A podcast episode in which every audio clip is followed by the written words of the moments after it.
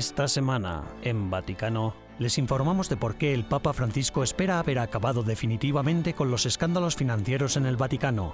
Acompañamos al cardenal Pietro Parolin, secretario de Estado del Vaticano, durante su viaje a la República Democrática del Congo y a Sudán del Sur. Conocemos a Vincenzo Bassi, uno de los líderes en la defensa y promoción de los valores de la familia en Europa y viajamos al santuario de Lourdes, donde asistiremos a la peregrinación militar internacional que allí se celebra todos los años. Todo esto y mucho más, ahora en Vaticano.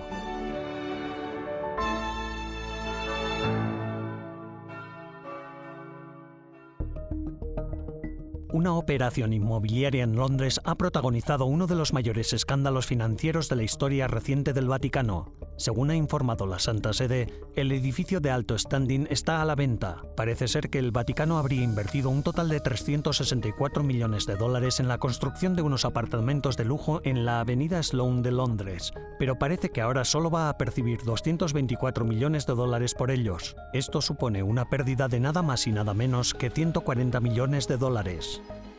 Los nuevos encargados de todo el entramado pertenecientes al Vaticano aclararon que las pérdidas las asumirá la Secretaría de Estado. El óvulo de Pedro, que es el nombre que reciben las donaciones que los fieles entregan a la Santa Sede, no se verá afectado. Diez funcionarios de alto nivel del Vaticano están siendo juzgados en el Vaticano. Entre los acusados se encuentra el exprefecto de la Congregación para las Causas de los Santos, el cardenal Angelo Becciu, que ocupaba un puesto de responsabilidad en la Secretaría de Estado en el momento de la compra de la propiedad. No more ni una más. El Papa Francisco espera que los escándalos financieros como el negocio inmobiliario de Londres sean cosa del pasado gracias a los cambios que se han realizado en la cúpula del Vaticano. En una reciente entrevista, el Papa Francisco calificó de genio al cardenal George Pell. El cardenal australiano habría sugerido un ministerio de finanzas del Vaticano para combatir la corrupción y aplicar mejores controles financieros. El cardenal Pell fue el primero en supervisar la Secretaría de Economía. Ese fue el primer cambio que el Papa Francisco aplicó a una estructura que había calificado de irresponsable. En una entrevista concedida a la agencia de noticias Reuters, también declaró que la administración del dinero no había sido gestionada con responsabilidad. El cardenal Pell trató de cambiar esto de inmediato, pero se vio envuelto en una serie de falsas acusaciones de abuso que se remontan a su mandato en Australia, de las que finalmente fue absuelto. Antes de dejar su puesto, sugirió que el cardenal Becciu se resistía al cambio. Finalmente, el Papa Francisco transfirió el control de la cartera inmobiliaria de la Secretaría de la Administración del Patrimonio de la Sede Apostólica, más conocida como APSA, que ha acabado vendiendo la propiedad de Londres.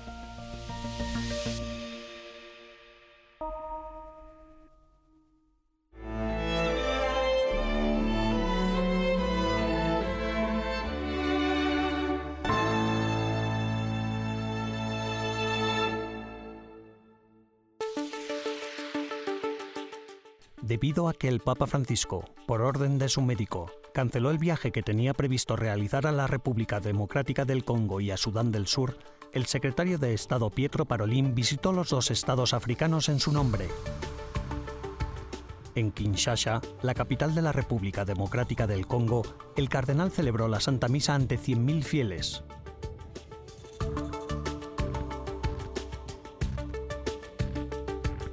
se reunió tanto con líderes eclesiásticos como políticos. Parolín reiteró que su visita no pretendía sustituir el viaje papal aplazado, sino solo precederlo. Un asunto importante del viaje del secretario de Estado fue la firma del acuerdo entre la Conferencia Episcopal Congoleña y el Gobierno. En él, tras ser considerada anteriormente como una mera asociación sin ánimo de lucro, se concede a la Iglesia Católica un estatus jurídico. El cardenal viajó después a Juba, capital de Sudán del Sur. Allí se reunió con el presidente de la República, Salva Kiir, y con el primer vicepresidente, Riek Machar. Durante el encuentro, el secretario de Estado del Vaticano hizo un llamamiento a la paz y subrayó que sin paz no hay desarrollo. En sus propias palabras, la falta de paz siempre conduce a la inestabilidad y al descontento. Parolin también visitó el campo de refugiados de Bentiu y el mausoleo de John Garang, un monumento dedicado al líder del Movimiento Popular de Liberación de Sudán, el que fuera primer presidente de Sudán tras los acuerdos de paz. Allí, el cardenal celebró la Santa Misa. Al final de su viaje, antes de regresar a Roma el 8 de julio, el secretario de Estado del Papa también visitó la Universidad Católica y el Centro Infantil de Usratuna.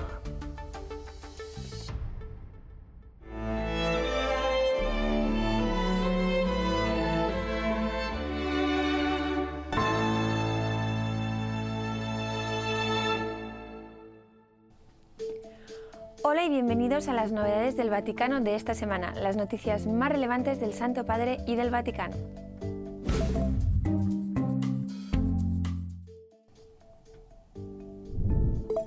En una entrevista, el Papa Francisco comparó el aborto con contratar a un sicario. Pregunto, ¿es legítimo, es correcto eliminar una vida humana para resolver un problema? Dijo el Santo Padre. Así respondió a la decisión del Tribunal Supremo de Estados Unidos de revocar el caso Roe versus Wade, cuando se preguntó si un político católico que apoya el derecho a elegir el aborto puede recibir el sacramento de la comunión. Advirtió que los obispos corren el riesgo de perder su naturaleza pastoral. A su vez, no deja de reiterar su constante posicionamiento pro vida desde hace años. El acuerdo provisional que el Vaticano mantiene con China sobre el nombramiento de obispos católicos probablemente se renovará por segunda vez en octubre. En una entrevista, el Papa Francisco comentó que el acuerdo se está gestionando bien y que espera que pueda ser renovado. El controvertido acuerdo entre el Vaticano y China se firmó por primera vez en septiembre de 2018 para luego renovarse por otros dos años en octubre de 2020. Los términos del acuerdo todavía no se han hecho públicos. El Papa Francisco ha expresado su conmoción y tristeza por el tiroteo masivo que ha provocado la muerte de al menos seis personas y ha herido a otras 30 en uno de los desfiles del 4 de julio en el suburbio de Highland, Chicago. En un telegrama enviado en nombre del Santo Padre al cardenal Blaise Kupich, arzobispo de Chicago, el Papa condenó el tiroteo sin sentido haciendo un llamamiento a rechazar toda forma de violencia. El pontífice pidió al cardenal que transmitiera su cercanía espiritual a todos los afectados por el ataque. La Iglesia Católica seguirá aplicando medidas contra los abusos sexuales por parte del clero, aunque algunos lugares se muestren reticentes, dijo el Papa Francisco. En declaraciones a Reuters, el pontífice afirmó que había resistencia, pero que con que cada nuevo paso crece la conciencia de que este es el camino a seguir. El Papa Francisco también declaró que la Iglesia empezó con la tolerancia cero y lentamente fue avanzando, y cree que la dirección tomada en esta delicada cuestión es irreversible. Durante el rezo del Ángelus del domingo, el Papa Francisco imploró a las autoridades de Sri Lanka que escucharan el clamor de su pueblo, que sufre la peor crisis económica del país en 70 años. Me uno al dolor del pueblo de Sri Lanka que sigue sufriendo los efectos de la inestabilidad política y económica, dijo el Papa. Junto con los obispos del país, prosiguió, renuevo mi llamamiento a la paz e imploro a los que tienen autoridad que no ignoren la petición de auxilio de los pobres y las necesidades de la gente. Gracias por acompañarnos durante las novedades del Vaticano de esta semana. Les ha informado Almudena Martínez Bordiú para EWTN Vaticano.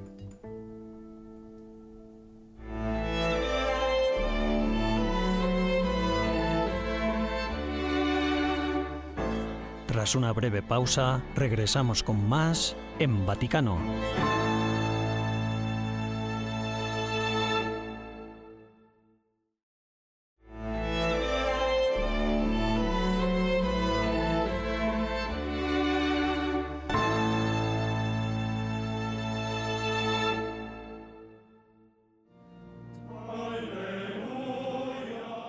El Santo Padre recientemente ha publicado una carta apostólica sobre la liturgia como continuación a su motu propio Traditionis Custodes, emitido hace casi un año, limitando las celebraciones de la misa según el rito utilizado antes del Concilio Vaticano II. En esta carta apostólica, Desiderio de Sirabi, el Papa dijo que quería invitar a toda la Iglesia a redescubrir, salvaguardar y vivir la verdad y la fuerza de la celebración cristiana. Aunque la intención de las actividades en torno a la liturgia parece centrarse en el restablecimiento de un sentimiento de unidad en toda la Iglesia, muchas comunidades de todo el mundo sienten un verdadero deseo de seguir celebrando bajo el rito antiguo. Una de estas comunidades es la abadía de Clear Creek, en Halbert, Oklahoma, Estados Unidos. Para estos benedictinos, la vida gira en torno a la misa. We were trying to be both getting back to the Intentábamos retornar a la riqueza que parecía haberse perdido en las reformas litúrgicas, de hecho queremos volver a eso, y a la vez no queríamos parecer intransigentes. Así es como se nos ocurrió pedir permiso para usar el misal de 1962, usando algunos de sus prefacios, pero siguiendo el calendario del nuevo misal. Intentamos tender puentes, de manera que el rito fuera básicamente el de 1962, pero con algunos cambios y utilizamos algunos elementos nuevos elaborados con la Comisión Ecclesia Dei, creada por Juan Pablo II en un momento determinado y nos permitió hacerlo. Es similar al de 62. Se podría considerar un rito benedictino, aunque oficialmente no es eso.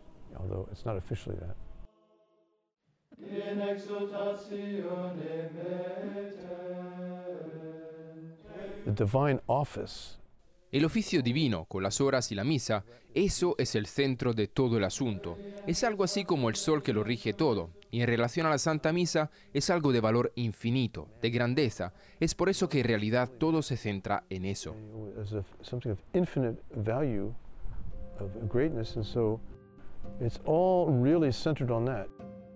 Los monjes han comprobado que la misa en latín les lleva a una comunión más profunda con Dios y que resuena especialmente entre los jóvenes. De hecho, muchas familias jóvenes se han trasladado aquí para estar cerca de los monjes. La sola presencia de este monasterio está propiciando un renacimiento de la fe en esta parte del mundo. Mucha gente se ha mudado aquí desde que llegamos. Si no recuerdo mal, dijeron que en Oklahoma en general cuando llegamos, el porcentaje de católicos era menor que en la China continental, muy pocos, eran muy pocos. Sí, había algunos baptistas, pero en fin, la gente empezó a venir por aquí y a comprar casas por todas partes. Y ahora cuando salimos a dar paseo, nos encontramos con casi todos nuestros amigos, nuestros amigos católicos. De hecho, el monasterio ha crecido mucho desde su fundación en 1999. De los 13 monjes que había al principio, ahora se ha llenado con 60 hombres. Solo el año pasado entraron 7 el desarrollo del complejo no ha podido seguir el ritmo del número de vocaciones. La última novedad es un dormitorio que debería estar terminado para octubre de 2022. Construyen a medida que reciben financiación. Dios nos hace trabajar duro, esperar y no ser mimados con demasiado dinero demasiado rápido. Es por eso que no tenemos tanto, pero lo recibimos como viene. San José es nuestro gran recaudador. El Niño Jesús, la Santísima Virgen María, San José, les rezamos mucho. Tenemos una coronilla del Niño Jesús que a menudo rezamos y ha sido bastante efectiva, muy efectivas. El monasterio está en la diócesis de Tulsa, donde el obispo David Conderla, de 61 años, es el pastor. La dirige desde 2016 y hoy su aprecio por los monjes es más que evidente. Cuando los vi por primera vez pude comprobar que estos chicos eran serios, viven la vida monástica con mucha seriedad, planean quedarse donde están durante más de mil años. Para que os hagáis una idea, cuando estuve allí por primera vez, todo acontecía en la cripta, el piso inferior de lo que ahora es la iglesia de dos plantas, porque aún no habían construido la parte superior. Hace años que construyeron la cripta y todo lo construyen poco a poco, piedra a piedra, se podría decir, porque están muy dedicados a su vida de oración y a mantener el claustro. Una de las bondades de este monasterio es la forma en que se invita y acoge a la gente de la diócesis. La comunidad es saludable, joven y cuenta con muchas vocaciones. Por eso estoy muy contento de que estén aquí.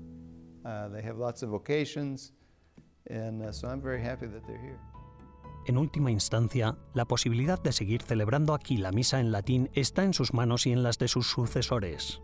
En cuanto a los propios monjes, son católicos ante todo, dice el padre Abad, y permanecerán en el redil pase lo que pase. Todavía estamos esperando a ver qué se espera de nosotros. Nuestro obispo aquí es muy favorable a lo que estamos haciendo y no tiene ningún problema con ello. Nuestra actitud es que cuando la autoridad competente nos diga directamente lo que tenemos que hacer, obedeceremos, pero quisiéramos mantener algo que es muy valioso y que podría perderse. Nosotros tratamos de ayudar a mantenerlo, pero siendo verdaderamente católicos, no siendo sectarios, ni ideológicos, ni nada por el estilo. Mientras vivimos este momento único con respecto al debate en torno a la liturgia, una cosa es cierta. Todos podemos atender el mensaje del Santo Padre de que la fe cristiana o es un encuentro con el Dios vivo o no existe. La liturgia nos garantiza la posibilidad de ese encuentro. Para nosotros un vago recuerdo de la última cena no sería suficiente. Necesitamos estar presentes en esa cena, poder escuchar su voz, comer su cuerpo y beber su sangre. Le necesitamos.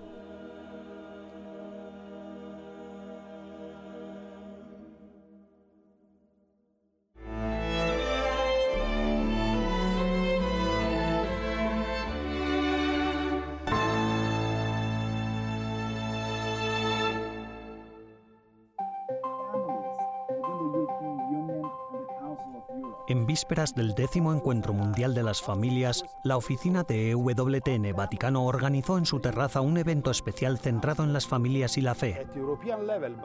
Uno de los ponentes fue Vincenzo Bassi, profesor universitario y presidente de la FAFCE, la Federación de Asociaciones de Familias Católicas de Europa. Benjamin Crockett, de EWTN Vaticano, se sentó con él para charlar de los desafíos que afrontan las familias en Europa. Vincenzo, muchas gracias por dedicar este tiempo a estar con nosotros esta tarde. Tengo entendido que este año es muy importante para la Federación de Asociaciones Familiares Católicas de Europa. Acabáis de celebrar vuestro 25 aniversario y también os habéis reunido recientemente con el Santo Padre. Quizás nuestro público no conozca el importante trabajo que usted y su asociación realizan para promover los valores familiares en Europa y en todo el mundo. ¿Podría explicarnos qué es lo que hace su asociación? La FAFCE representa a 18 países de toda Europa no solo a los países miembros de la Unión Europea, sino que representamos a la Europa continental en general. Lo que hacemos es representar a las familias frente a las instituciones europeas, ya sea la Unión Europea o el Consejo Europeo, y trabajamos en comunión con las conferencias episcopales a nivel nacional. También desarrollamos las asociaciones de familias en torno a la Asociación de Familias Católicas en toda Europa. Esos son los principales objetivos de nuestra asociación.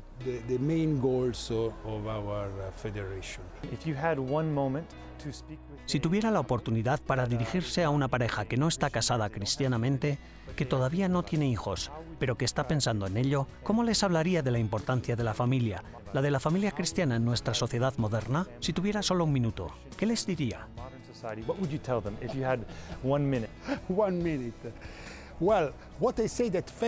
En un minuto, bueno, hay un dicho que afirma que la familia es una responsabilidad muy alegre, pero sabemos que eso no es algo que podemos dar por sentado, así es, pero uno no tiene por qué sentirse solo, menos con un hijo o una familia, así que por favor que todos se sepan aptos para pertenecer a una familia. Juntos trataremos de mantener una red de familias que puedan apoyarse mutuamente en esa responsabilidad alegre y que el hecho de ampliar la familia sea un acto de generosidad, no un acto de heroicidad. Simplemente que formen una familia. Hemos de considerar la familia como un acto de generosidad.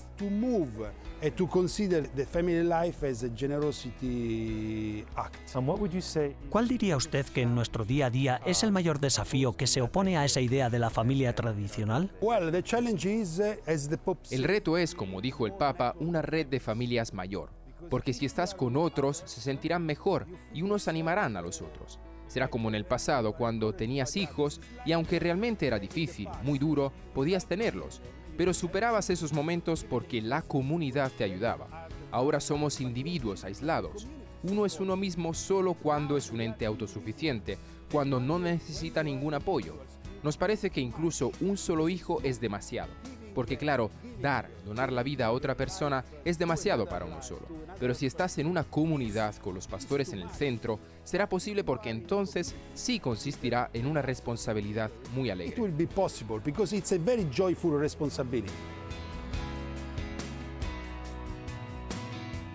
En una sociedad que sigue avanzando hacia el hiperindividualismo, las comunidades y redes de familias como las que dirige Vincenzo Bassi en Europa cada vez serán más importantes.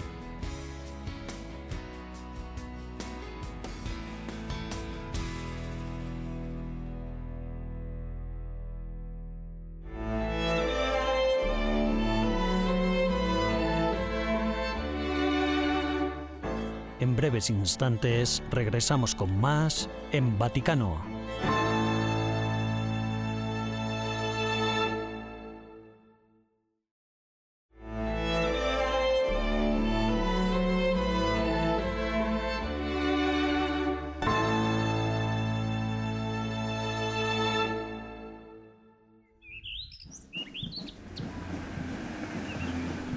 Cada mes de mayo, durante un fin de semana, se celebra la peregrinación militar internacional en la ciudad de Lourdes, al sur de Francia.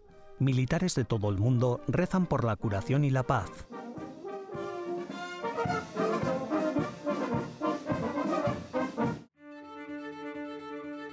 Este año la peregrinación tuvo lugar del 13 al 15 de mayo. Sus orígenes se remontan a diciembre de 1944 cuando representantes militares de todo el mundo se reunieron aquí para celebrar una misa en la Basílica de Nuestra Señora del Rosario.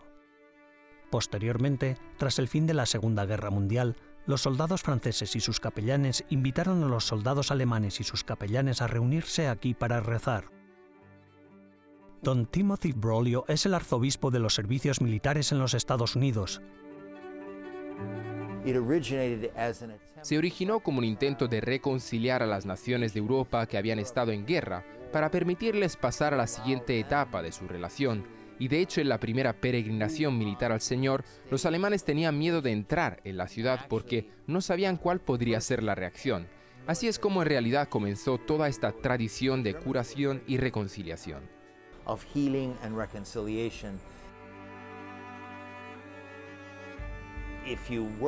Si trabajas con los militares, como he hecho durante los últimos 14 años, descubrirás que los primeros que no quieren estar en guerra son ellos mismos, porque nadie como ellos sabe de lo que cuesta.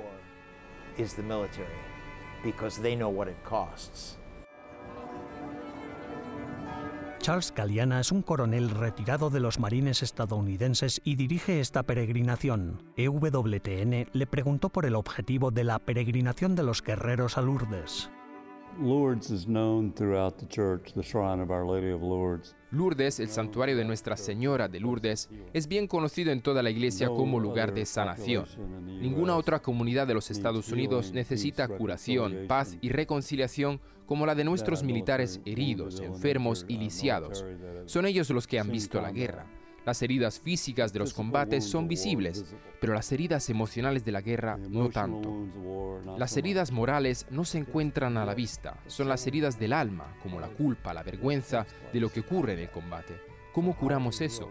Lo curamos mediante la oración, los sacramentos y los rituales. Para mí, la gran curación es poder traer a Lourdes a los heridos, a los damnificados y a sus familias.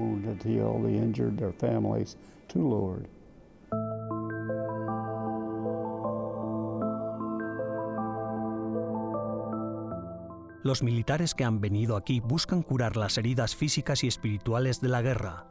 El coste para muchos de los que han servido en batalla es alto, ya que a menudo quedan con heridas físicas, pero también con heridas emocionales y espirituales más profundas. Judith Benjamin es veterana de la Guardia Nacional del Ejército de Florida. Mamá está muy orgullosa de mí por haber dado el paso de salir de casa, y no solo de casa, sino también dejar mi país, porque ahora estoy en un país diferente, solo busco curación. La gente viene a Lourdes por muchas razones diferentes. Suelen decir que vienen aquí buscando algo, buscan paz o la curación del perdón. De modo que, ¿qué es lo que usted busca hoy?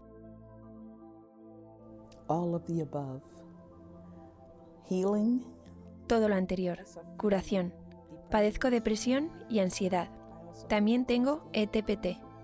Así que la oración de sanación, tratar de conocer más gente para salir más a menudo. Paz y tranquilidad. Rezar. Rezaba en el rosario una y otra vez como se me pegó a mi corazón. Me dije, vaya Judy, esto es impresionante. Perdí, no sé cómo explicarlo, esa sensación de dolor. Tenía dolor, dolor interno. Y de repente era como, wow, me siento bien, me siento como una persona diferente a cuando partí.